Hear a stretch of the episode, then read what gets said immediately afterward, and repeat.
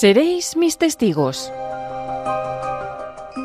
Una conferencia pronunciada por Monseñor José Ignacio Munilla en el segundo Congreso Nacional de 40 días por la vida, cuyo lema fue el título de esta conferencia, Seréis mis testigos.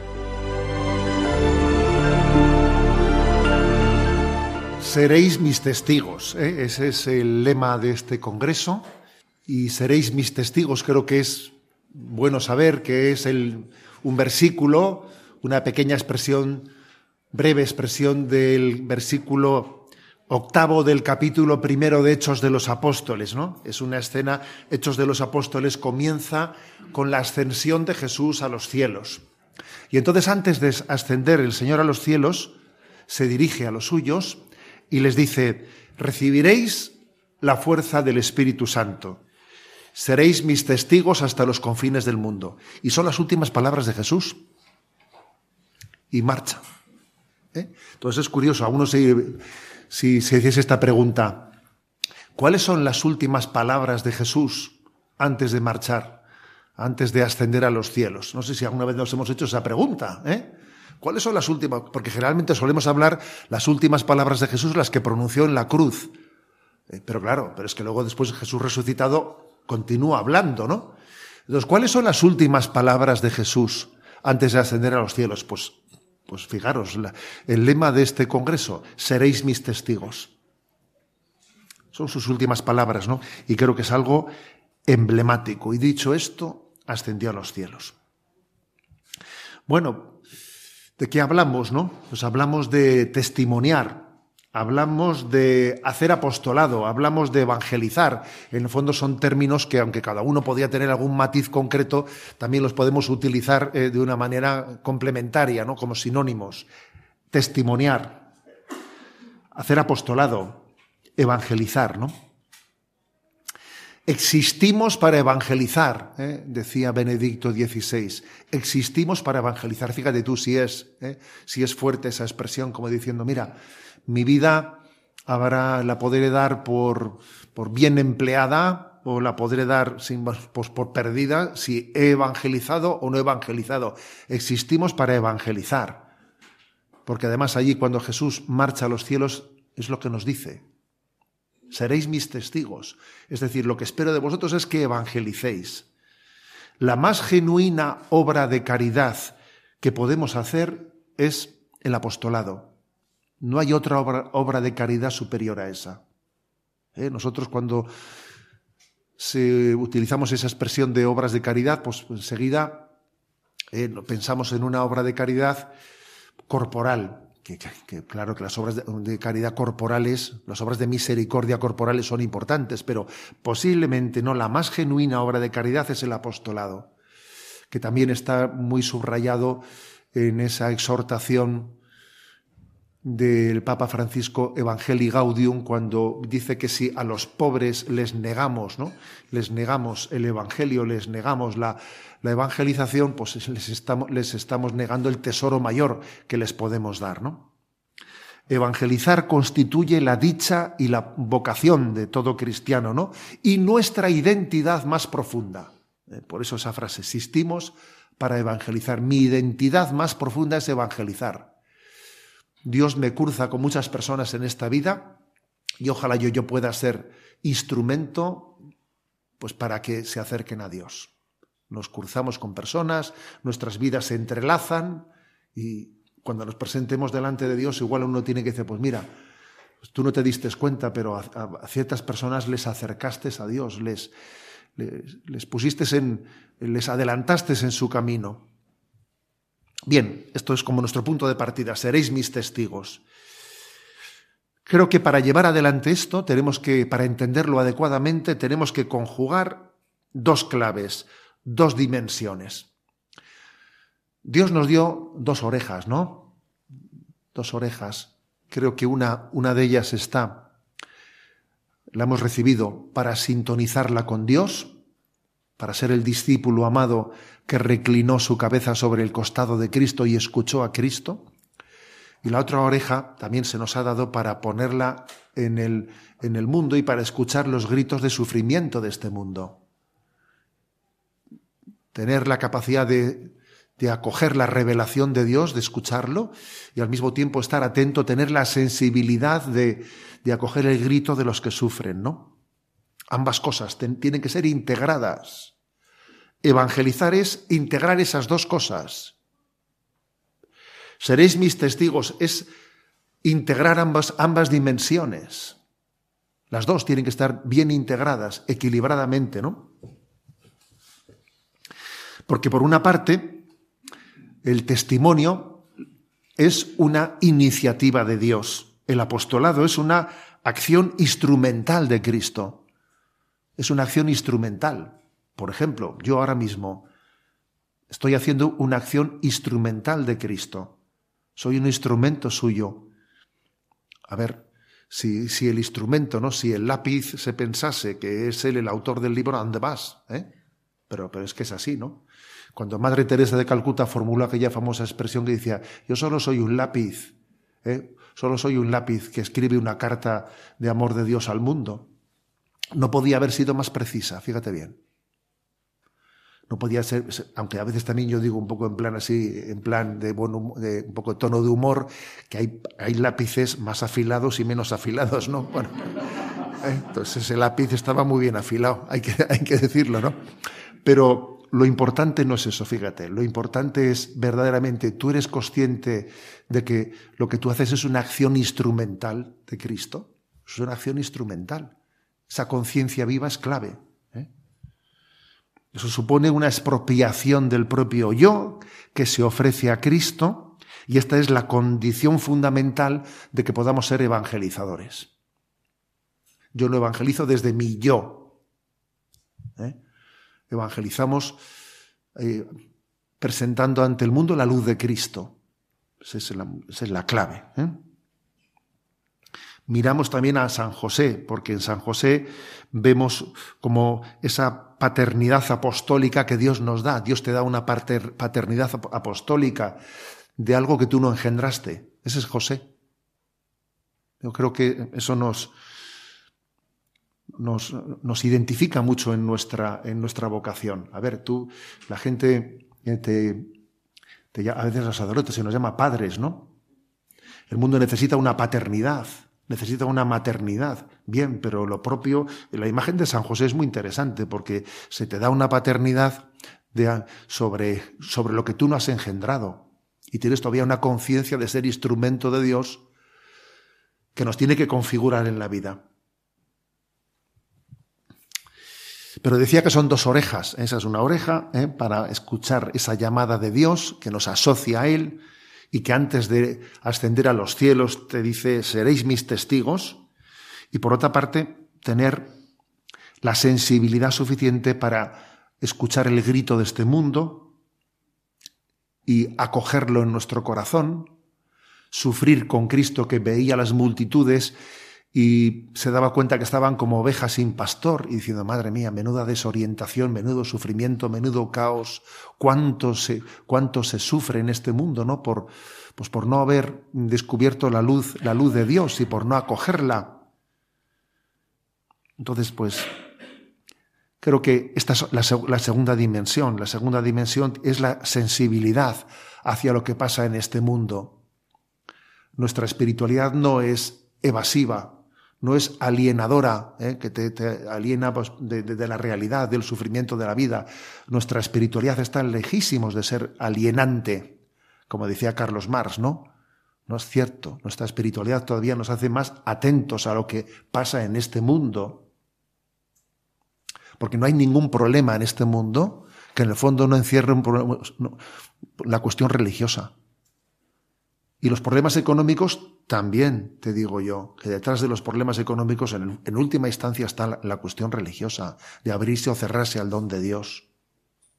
Detrás de todo problema humano, en el fondo está latiendo el, el abrirse o cerrarse, ¿no? A la revelación de Dios. Entonces, sufrimos con el mundo, sufrimos y podemos decir, ¿no? Con San Pablo, ¿quién llora sin que yo no llore con él y quién ríe sin que yo no ría con él? Compartimos los sufrimientos del mundo, compartimos sus, sus, sus alegrías, sus esperanzas. Creo que eso forma parte de la evangelización y forma parte de ese ser testigos de Cristo. ¿Eh? Son dos orejas, son dos dimensiones que podrían parecer contrapuestas, ¿verdad? Pues no es verdad. Existen obviamente dos riesgos contrarios, dos riesgos contrarios de pretender coger una de las dos dimensiones y olvidarse de la otra.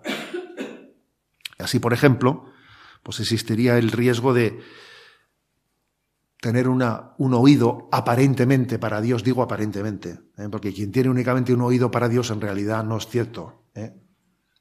No está sordo del de la izquierda, está sordo de los dos. Pero bueno, pero quizás él piensa que únicamente tiene el oído puesto hacia Dios y su espiritualidad es desencarnada, es abstracta, es abstracta. ¿Y eso puede ocurrir? Hoy en día, sí, esto hoy en día existe, existe. Existe esa tendencia, además muy ligada a la nueva era, muy ligada a la nueva era, de quien, en fondo, lo que busca es como un producto espiritual que le dé paz, ¿eh? que le dé paz, que le ayude a superar sus estrés, ¿eh? que a veces utilizamos la espiritualidad como una especie de tranquimancino, o no sé qué tipo de, ¿eh? pues, qué, tipo de, de, producto, pues para que uno busque una relajación interior. Existe ese riesgo, claro que existe ese riesgo.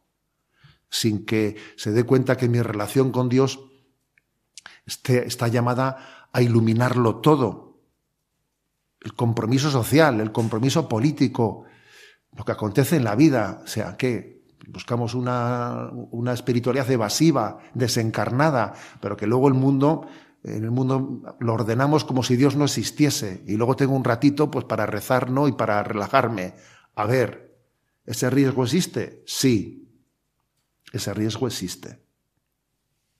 Existió siempre, ¿no? Y quizás en este tiempo existe con, pues quizás con una, un influjo de nueva era todavía superior. ¿eh? De nueva era, pues que, que, busca espiritualidad sí, religión no. Yo lo que quiero, pues, es hablar de lo trascendente para relajarme. Tengo puesto ahí una, un oído, pero estoy desconectado de, de, de, del sufrimiento del mundo, ¿no? Y existe el riesgo contrario, también existe, claro. Existe el riesgo contrario de quien eh, tiene puesto su, eh, su oído, su oreja la tiene puesta en el mundo, está aparentemente, no está sensibilizado de todas las injusticias que existen en el mundo. Él siempre, por cierto, se verá como el, eh, el, que, el que padece las injusticias, nunca, nunca se verá como el que las, el que las comete. Eh, generalmente, eh, quien tiene esa sensibilidad social, pero en el fondo es como una mundanización. Vive una encarnación desespiritualizada. Inconsciente, mejor dicho, ¿no? Pues eh, ocultando, dejando a un lado el que, el que detrás del sufrimiento del mundo, en el fondo, está el, rechazo de la revelación de Dios. Y, esa tendencia a hacer de la evangelización a veces una especie de acción meramente horizontalista social, está aquí también presente. La reducción de la Iglesia a una ONG está aquí presente también. ¿Eh? Pues, que es el, si queréis, el peligro contrario del anterior. ¿eh? Pues una acción social en la que renunciamos a evangelizar explícitamente y nos, nos dedicamos a ser, pues, ¿eh? pues agentes sociales. Agentes sociales. También existe este segundo riesgo. Vaya que sí existe. Vaya que sí existe. Es el riesgo de una iglesia secularizada, que incluso se piensa que la medida en que nos adaptamos al mundo, nos va, a ir mejor, porque me van a aceptar mejor. Pues es lo que está pasando, pues, por ejemplo, pues, pues en la iglesia alemana, ¿eh? diciendo, pues mira, nosotros nos adaptamos, hacemos un, ¿eh? hacemos un estudio sociológico. ¿Cómo piensa el mundo? Bueno, pues este es, unos, es un signo del espíritu. El mundo va por ahí, es un signo del espíritu y entonces lo, asumimos su, su, sensibilidad. Madre mía, tú lo que has hecho ha sido eh, poner, eh, poner tu oído en el mundo y, hacer de ello como si fuese la revelación de Dios. No, la revelación de Dios está en el otro oído. ¿eh? Tú has te, has, equivocado de oído, claro. Tú has, has asumido como si fuese la revelación de Dios, los signos de los tiempos, la mundanización del mundo. ¿eh? Eh, esa deriva del mundo que, se está apartando de Dios y tú juzgas que son los signos de los tiempos que tenemos que asumir. No, no. Tú has dejado de tener la, pues la oreja, el oído bien afinado en el otro lado, el que escuchases la revelación de Dios. ¿no? Y entonces existe también este riesgo, que es una especie de mundanidad espiritual, una mundanidad, ¿no? Asumes todo, todos los, los presupuestos del mundo. Entonces la clave está en integrar ambas cosas. Hay que integrar estas dos dimensiones, esos dos oídos que están puestos en el corazón de Dios y en el sufrimiento del mundo, integrarlo.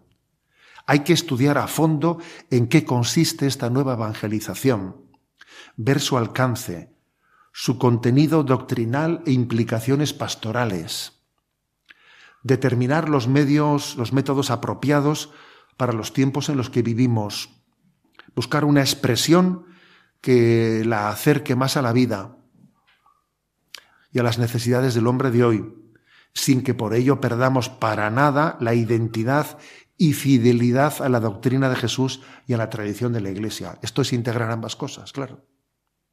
Esto es integrarlas. Decía Pablo VI, ¿no? El Evangelio Nunciandi decía, no hay evangelización verdadera mientras no se anuncie el nombre, la doctrina, la vida, las promesas, el misterio de Jesús de Nazaret, Hijo de Dios. A ver, la evangelización tiene que llegar a anunciar explícitamente a Jesucristo no únicamente realizar unas obras sociales en nombre de Él, sino anunciarle explícitamente. Quienes dejan de priorizar la evangelización directa y explícita es, como si pretendiesen vendimiar sin cuidar la viña. es que para poder vendimiar tienes que haber cuidado la viña. Para poder vendimiar tienes que haber hablado de Cristo. Si no hablas de Cristo, ¿cómo, cómo vas a vendimiar después? ¿no? Entonces, ¿no? Nosotros creemos, creemos que la evangelización no es una mera filantropía. ¿eh? La filantropía sería dar piedras a los hijos que piden pan. Yo a quien pide pan no le, no me puedo, no le puedo dar piedras. Y eso pasa con la filantropía. Cuando uno renuncia a evangelizar para dar únicamente pues, ¿eh? una cierta ayuda, ¿eh? humanitaria, pero no doy explícitamente a Jesucristo, le estoy dando piedras a quien en el fondo, a quien en fondo me pide pan, porque me pide plenitud, me pide la totalidad, ¿no?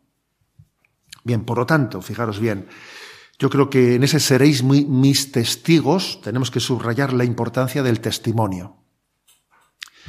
La importancia del testimonio. Que el testimonio integra dos facetas. Dos facetas. Aquí también hay de nuevo dos facetas, porque eh, eh, es verdad que lo propio de la, de la verdad católica es el equilibrio de integración. Lo que alguien dijo que lo que más caracteriza la doctrina cristiana es el et copulativo latino, el i. Esto y lo otro, y hay que integrarlo. O sea, integrar también la palabra y la vida y el ejemplo, ¿eh? fe y obras fe y obras, eh, palabra y vida, que tienen que ser integradas, ¿no? Y decía Pablo VI, el Evangelio Nunciandi, que el hombre contemporáneo escucha mejor a quienes dan testimonio que a quienes enseñan. O si escucha a los que enseñan, es porque dan testimonio. Eso es así, eso es obvio. ¿eh?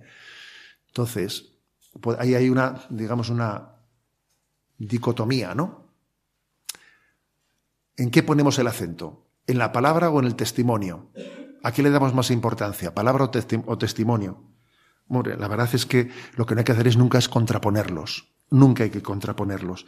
Pero es obvio que el testimonio, el testimonio que damos eh, con mucha frecuencia en la historia de la Iglesia ha sido el elemento determinante para mover los corazones del hombre, ¿no? Enrique Rojas, le escuché en una ocasión una expresión que me, que me impactó y decía, hoy en día hay muchos profesores pocos maestros y escasos testigos, decía. Me llamó la atención esa triple distinción. Decía, muchos profesores, que tienes el título, pero pocos maestros, porque ser maestro ya es otra cosa. Ser maestro ya es estarle a una persona acompañándola para ayudarle a ir a, ir a crecer, ¿no? Dice, y escasos testigos, que ser testigo es una cosa más, ya es ser testigo desde tu propia vida que arrastra y convence y dice uno, este, este hombre es un santo. ¿eh? Dice, muchos profesores, pocos maestros y escasos testigos. La clave está en ese, en ese testimonio, ¿no? Porque a Dios le sobran propagandistas y le faltan testigos. Y posiblemente, pues la gran crisis que tenemos hoy en día es una crisis de santidad. ¿eh? Si fuésemos más santos, si fuésemos más testigos, las cosas no serían de otra forma.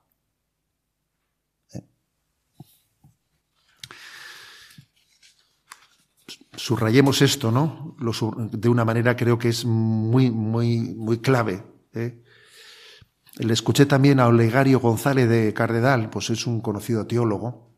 Le escuché en una, en una conferencia que dio, una cuádruple distinción. Bien es verdad que nos la decía los obispos, ¿eh?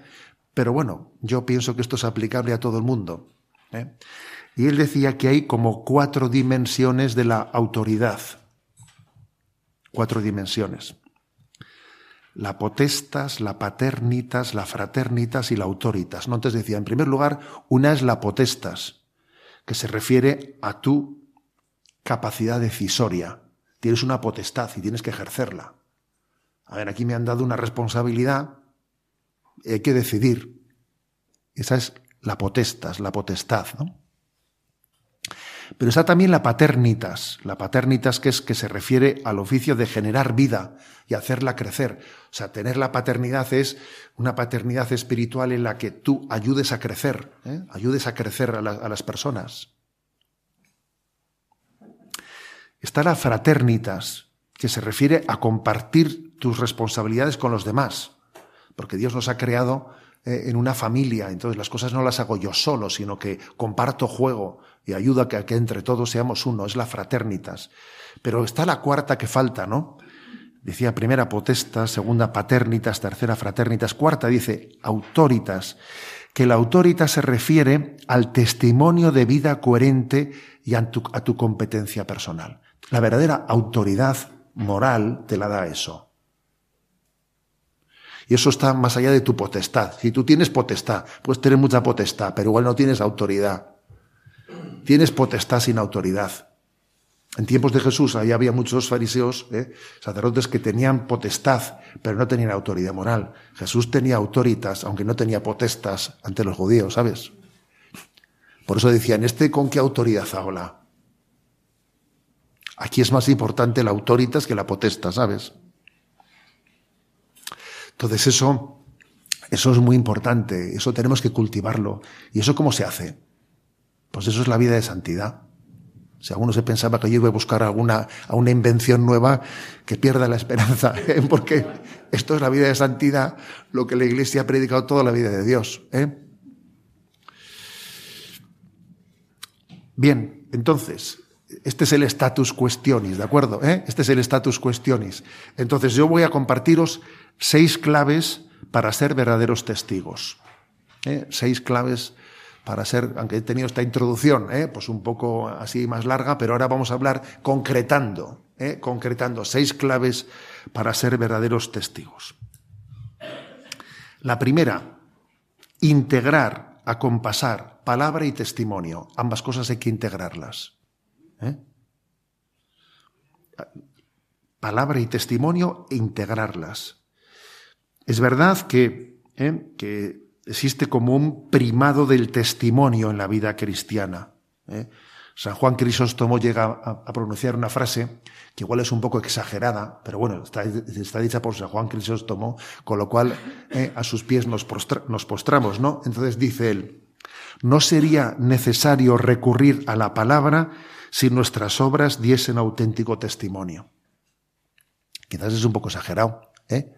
pero, es obvio por por dónde apunta. ¿Eh? Si nuestras eh, obras diesen verdadero testimonio, pocas palabras iban a hacer falta, ¿sabes? ¿Eh?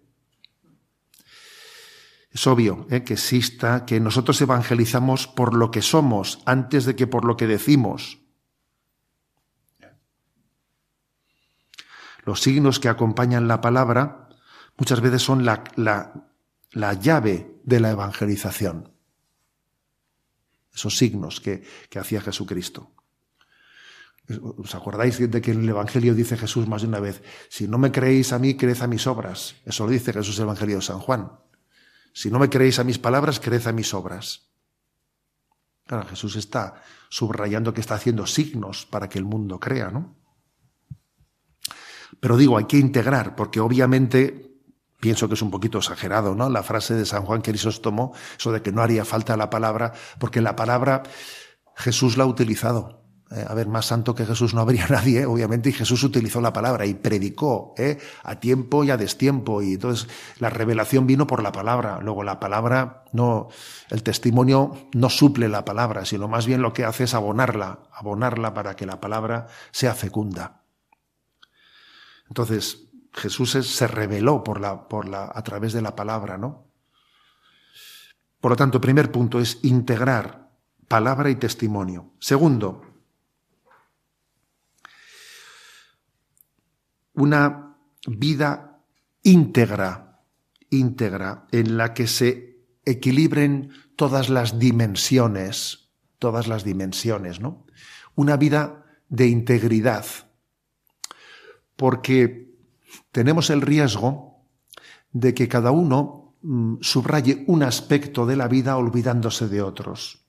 ¿eh? Igual tenemos el riesgo de que uno, yo me he especializado en esto y de los otros temas no, en eso no entro, se lo dejo para otros. Un momento, en la vida, cuando tú quieres ayudarle a alguien, lo que no puedes estar al final es diciendo, yo te, yo te ayudo solo en esto, para esto otro, vete a donde otro.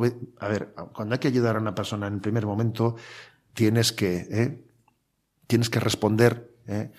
íntegramente a su necesidad. De alguna manera, pues, mira, evangelizar, es difundir buenas noticias como si fueses periodista, es defender la verdad como si fueses abogado, ¿eh? pues es salvar vidas como si fueses médico, es enseñar como si fueses profesor, y yo qué sé, pues es pues acompañar a las personas, escucharlas como si fueses psicólogo. O sea que un poco tienes que hacer de todo, ¿sabes?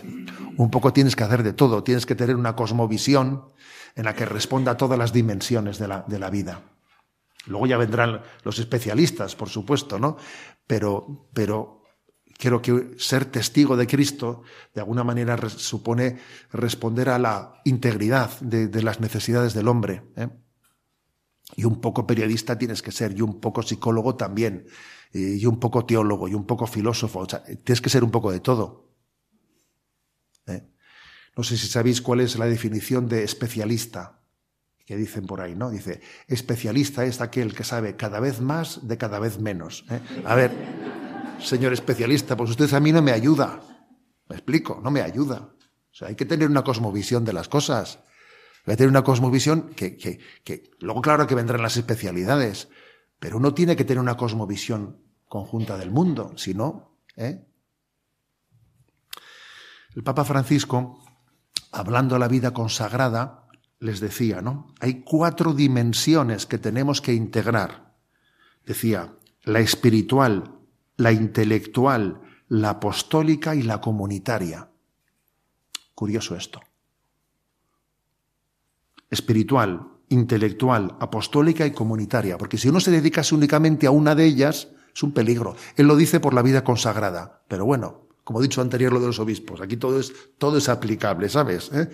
Todo es aplicable. Dice, espiritual, intelectual, apostólico y comunitaria. Imagínate que uno se dedicase únicamente a, a lo espiritual. Pues caería en un pietismo espiritualista que no es capaz de responder al sufrimiento del mundo.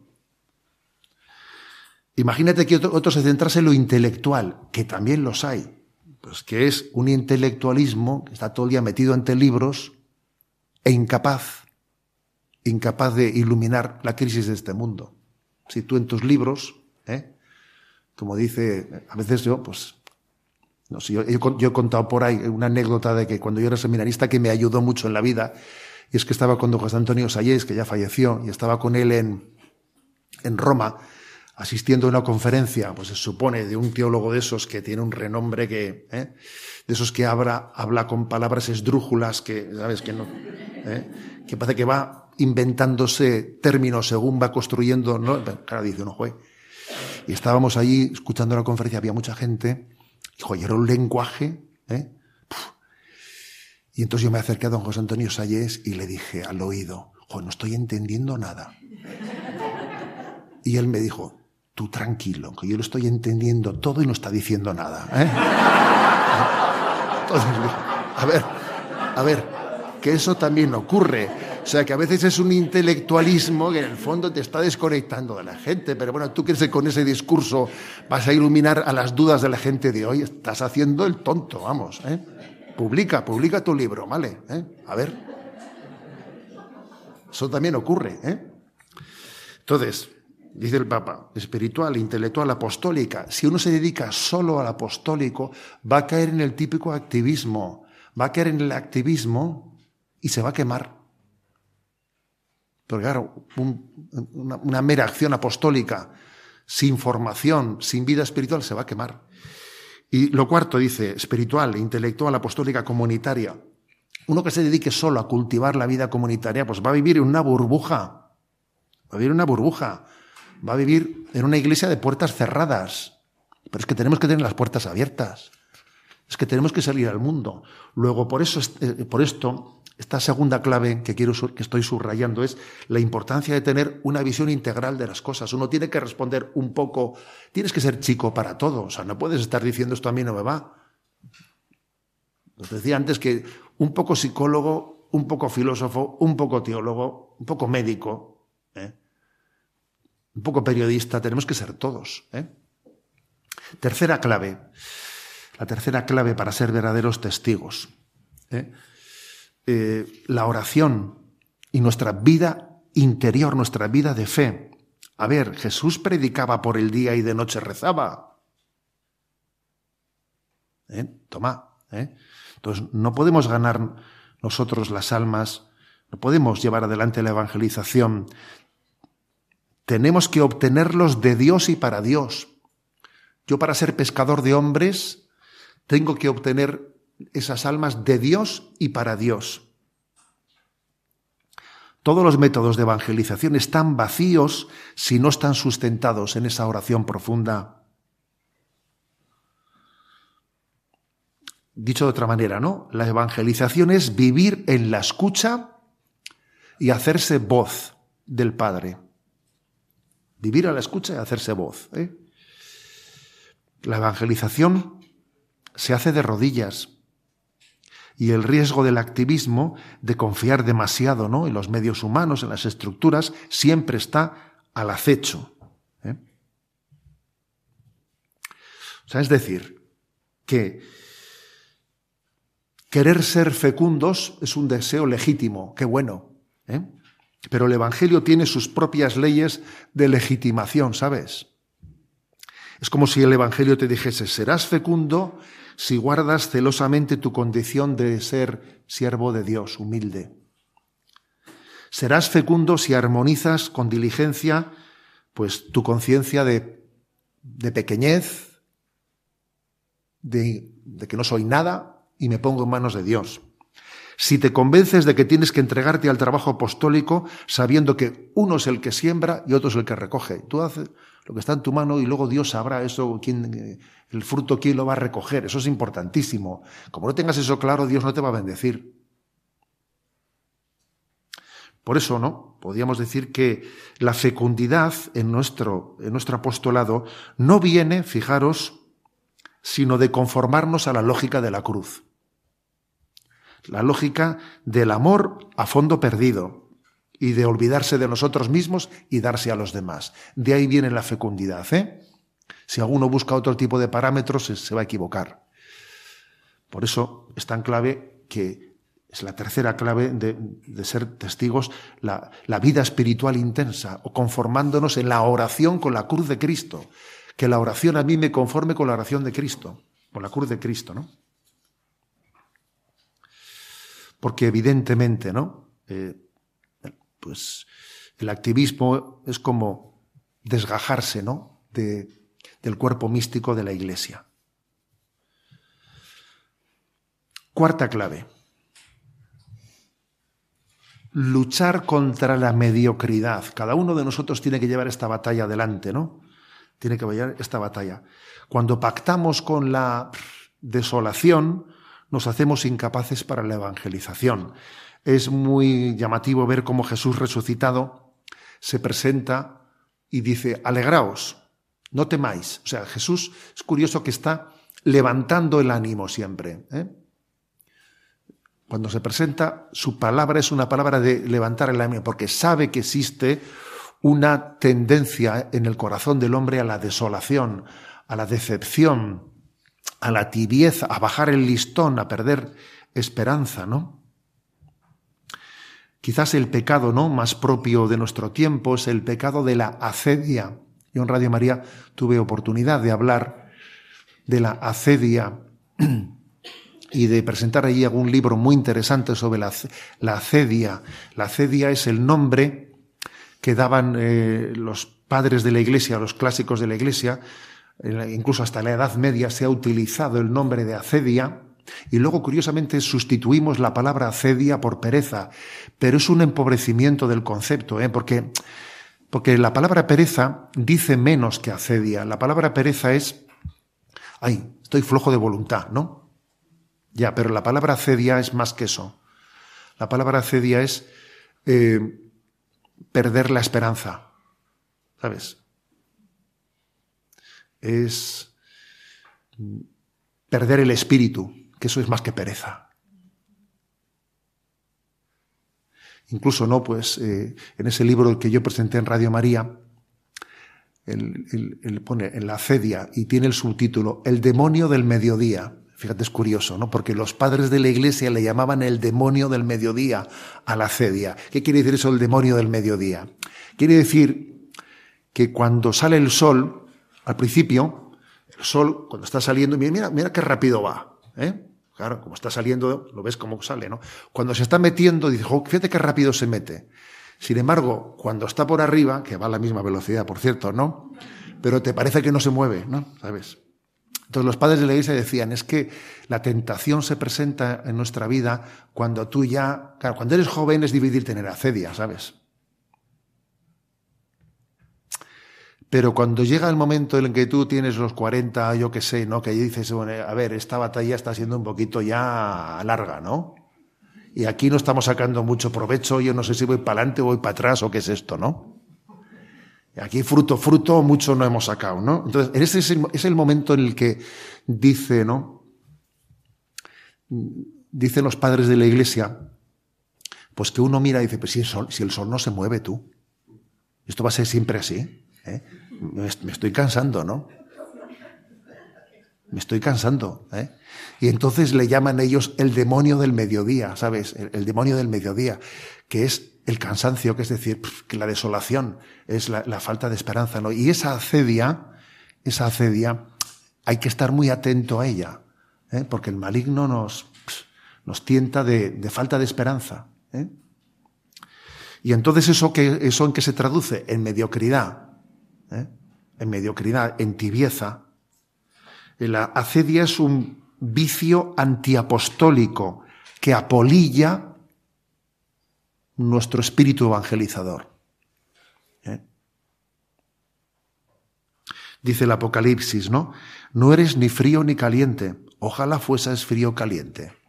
Pero como no eres ni frío ni caliente, te voy a vomitar de mi boca. Joder, vaya versículo ese, ¿eh? Ese es un versículo de, eh, del Apocalipsis, madre mía. Eh, entonces, a ver, quiere decir que la cedia es muy seria, ¿eh?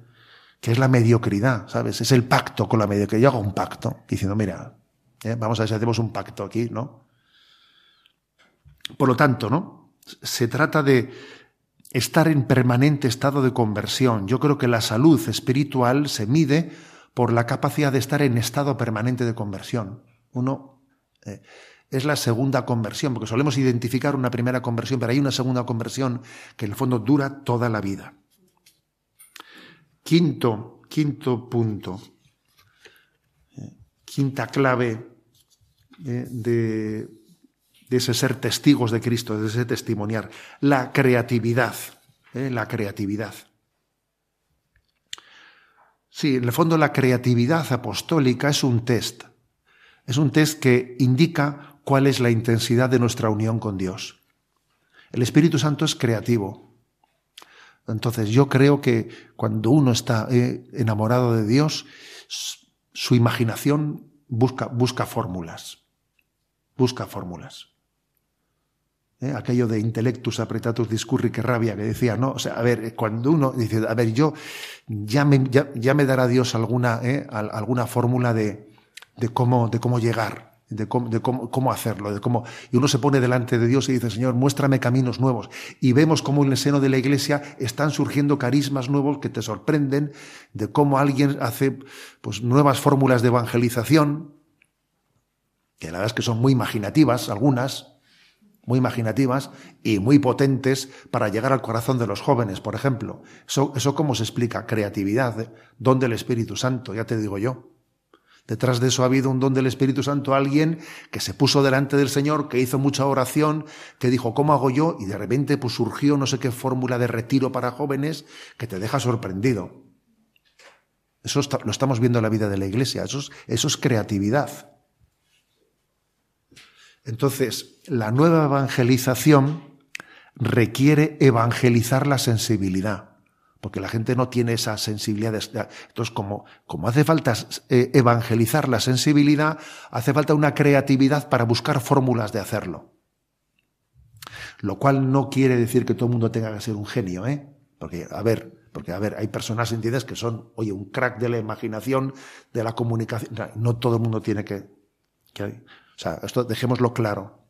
Eh, yo creo que, vamos, lo dije, si no me equivoco, esto en la charla que di en el Congreso anterior, que le escuché a Angela Merkel, en la que fue presidente de Alemania, le escuché decir que no todos los liderazgos están ligados a personas carismáticas, sino que también hay liderazgos efectivos.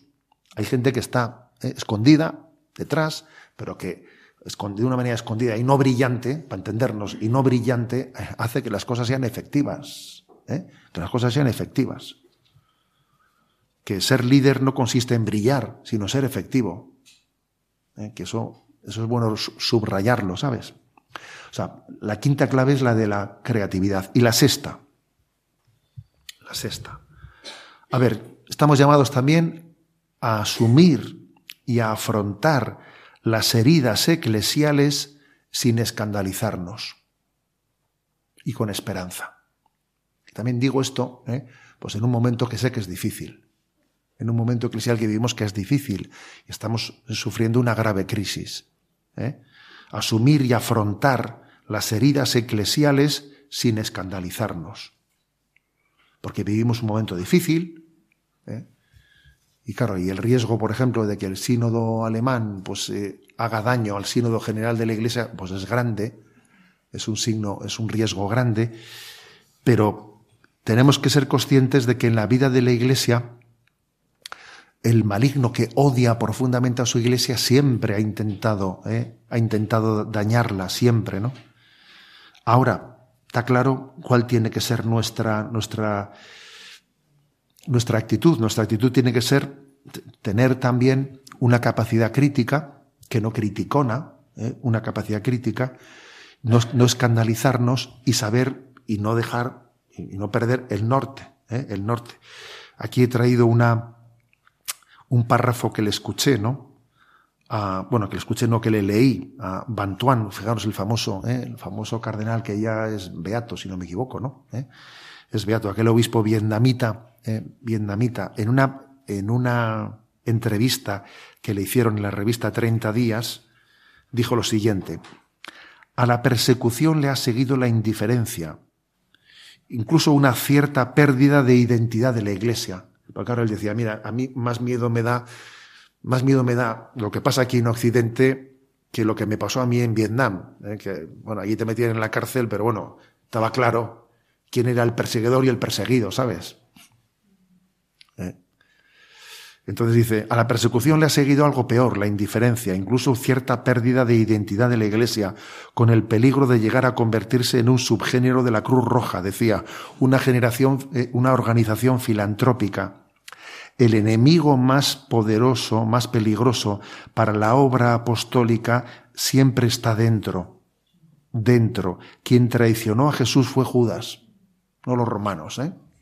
Entonces, fíjate, ojo con Bantuán diciendo esto, que ha estado en la cárcel eh, fielmente sufriendo la persecución eh, decenas de años. Y te dice, ojo, que el enemigo de la iglesia fue Judas y no son estos que me han metido a mí en la cárcel. O sea, luego también nos llama a estar en vela. ¿eh? Porque, porque en la iglesia no puede existir un pluralismo, no, existirá una pluriformidad. El pluralismo es para los políticos, que creen en cosas distintas. Pero nosotros tenemos una unidad en la fe. Entonces la unidad en la fe podrá tener pluriformidades, pero no pluralismos. lo que no puede ser es que yo crea una cosa o en su contraria, o que las dos tengan la misma cabida, no, porque no puede ser. Si una cosa es verdad y mentira al mismo tiempo en el mismo sitio, pues entonces no hay un principio de doble verdad y doble verdad no es compatible con la fe católica, ¿no? Entonces, el único pluralismo admisible, y esta es una frase del Papa Francisco, el único pluralismo admisible en la Iglesia es el de la misión apostólica recibida y compartida. Esta construye la unidad, nos hermana, no hay sitio para pluralismos al, margen de la cabeza y el cuerpo de la Iglesia, porque en el fondo son hegemonías ideológicas disfrazadas. Claro que sí, son hegemonías ideológicas. Nosotros creemos en la pluriformidad, no en el pluralismo, porque si no, no hay unidad en la fe. Lo cual quiere decir, ¿no? Pues que tenemos que amar intensamente la Iglesia, y, entender, ¿no? Pues que tenemos que ser instrumentos de, de integración, instrumentos de oración por la comunión de la Iglesia. Y me atrevo a concluir, pues pidiendo que nos encomendemos a un mártir, ¿eh? nacido en Alicante, francés Castelló, ¿eh? él nació en Alicante y con 22 años fue martirizado en, en Lérida, ¿eh? El año 36, porque resulta, que el chico era de la acción católica, allí le cogieron y le mataron pues por ser católico, sin ninguna otra historia por medio, pues porque era miembro de la acción católica, ¿no? Escribió unas cartas a su novia, a su novia de despedida impresionantes.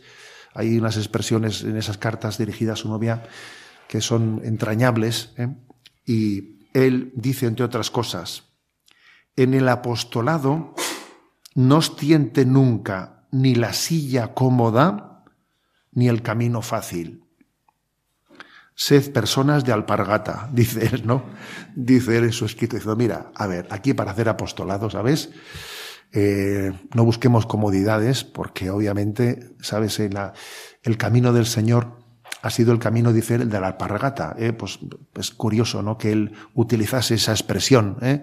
esa expresión en el año, en el año 36, como diciendo, vamos a servir en las cosas pequeñas, humildes, no busquemos grandes éxitos, busquemos nuestros, los lugares de servicio en el seno de la iglesia, porque creo que buscar el lugar de servicio en el seno de la iglesia es lo que autentifica la comunión. ¿eh? Bueno, pues esta es un poco nuestro, nuestra reflexión y, termino como he empezado. ¿eh? El Señor, eh, antes de ascender a los cielos, la última palabra, ¿eh? la última palabra que Él dirige al mundo antes de marchar, volver al Padre, ¿no? Les dice, seréis mis testigos. Hechos 1.8. Y cuando vuelva, el Señor nos, nos dirá, ¿dónde está tu testimonio? Y queremos, ¿no? Poder pedirle la gracia, pedirle a nuestra madre, ¿no? A la guadalupana, pedirle la gracia de que hayamos sido portaestandartes, un estandarte, hayamos sido una custodia del don de la revelación de Jesucristo. Gloria al Padre, al Hijo y al Espíritu Santo, como era en el principio, ahora y siempre, por los siglos de los siglos. Amén. Así finaliza en Radio María esta conferencia de Monseñor José Ignacio Munilla titulada Seréis mis testigos. Este fue el lema del segundo Congreso Nacional de 40 días por la vida. Dentro de este Congreso, el obispo pronunció esta conferencia.